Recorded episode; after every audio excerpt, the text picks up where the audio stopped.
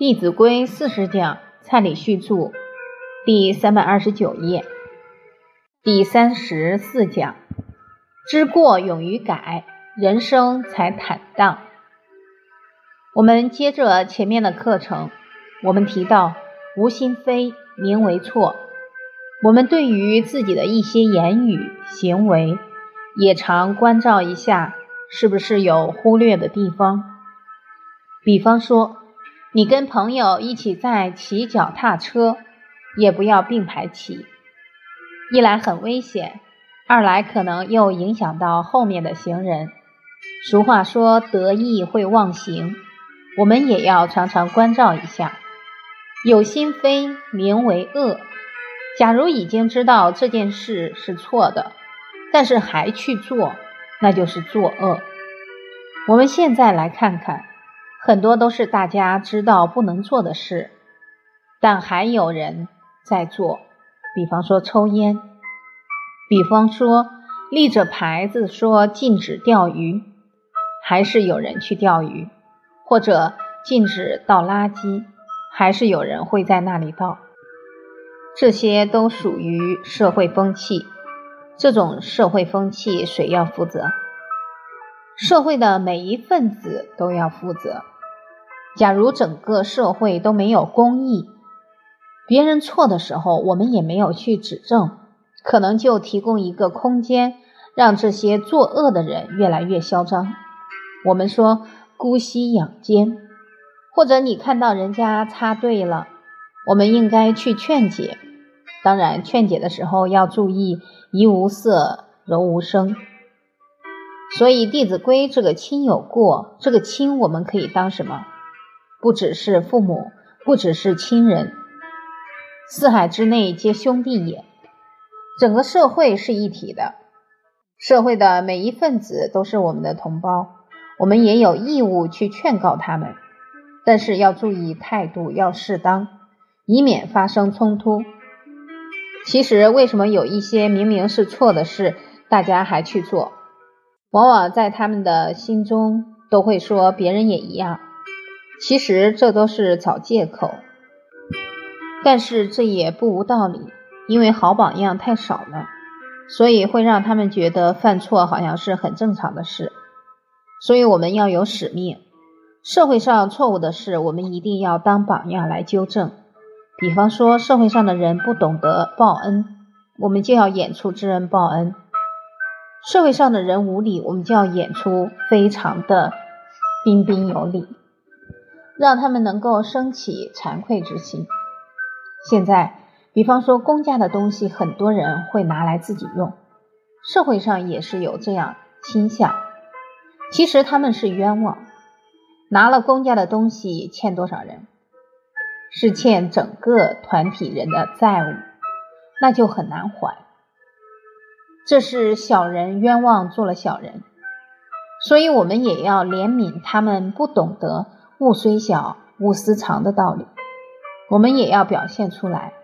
在公司里面，在团体里面，就要很廉洁，任何公家的东西，绝对一分一毫都不取。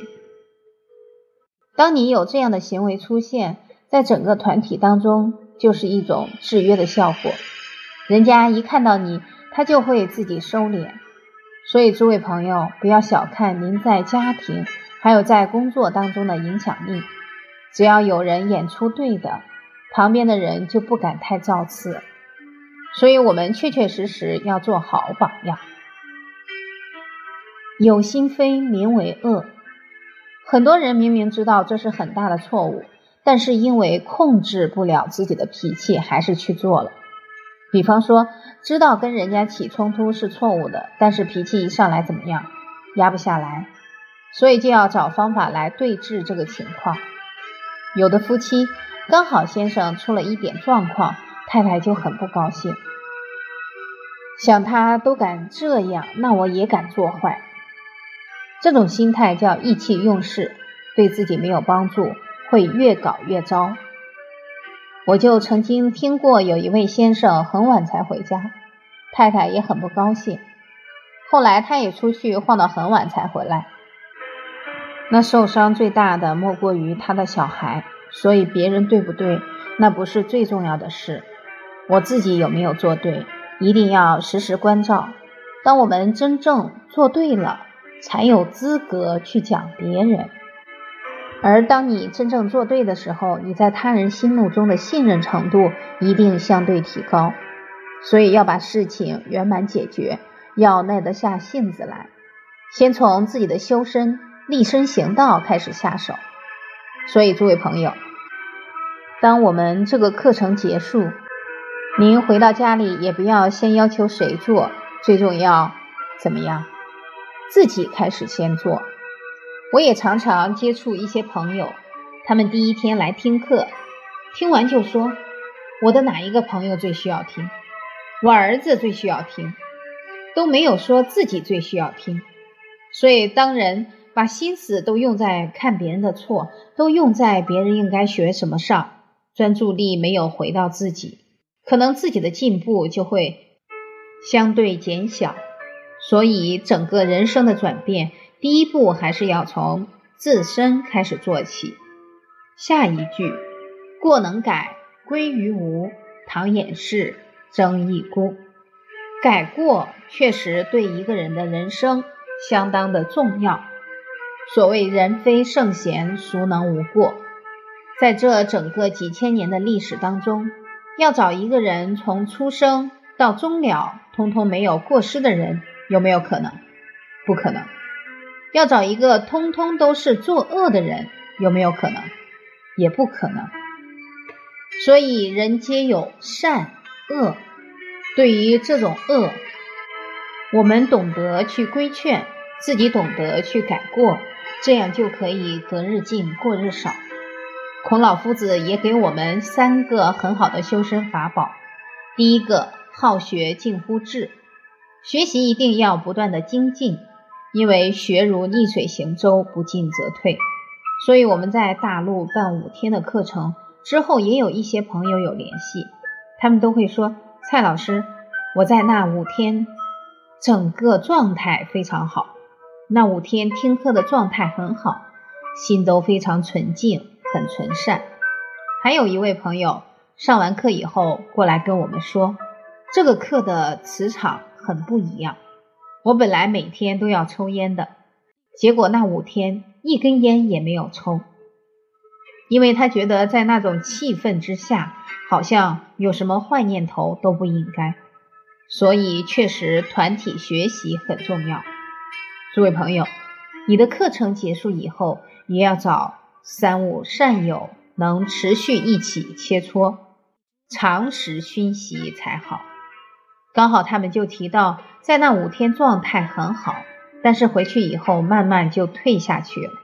这也印证了“学如逆水行舟，不进则退”。所以，求学问能不能靠别人？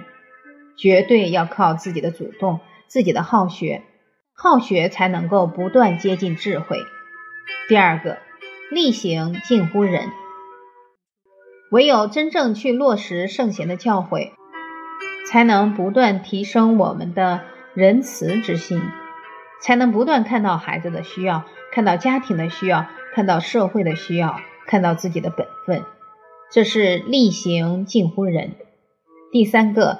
知耻近乎勇，是不是可以举好几百公斤的才叫勇者？这不算勇者，这只是利用，而不是人格的智勇。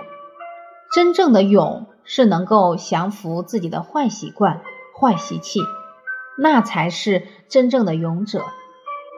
所以，我们到佛寺里面去，一进门看到匾额高高的立在那里。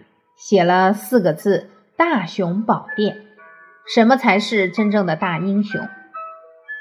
俗话也讲：“击败他人一千次，不如击败自己一次。”真正的勇，再能对治自己很多的坏习惯，进而把它改正过来，这才是知耻近乎勇。而当你这种勇气可以持续个两年、三年，慢慢的。你的习性就转过来，保证往后的人生一定是法喜充满。春秋时代有一位贤相叫晏婴，晏婴有很多的榜样，孔夫子对他也非常尊重，也很称赞他。晏婴的一件大衣穿了三十年都没换，当然那一件衣服看起来还是整整齐齐，因为爱物者物恒爱之，你对任何物品都爱惜，它也会回馈你，会让你可以使用很久。当一个宰相穿一件大衣穿三十年，请问除了会影响他的家庭以外，还会影响什么？所有的文武百官，整个人民。所以，当一个大臣非常廉洁，就可以带动整个团体清廉的风气。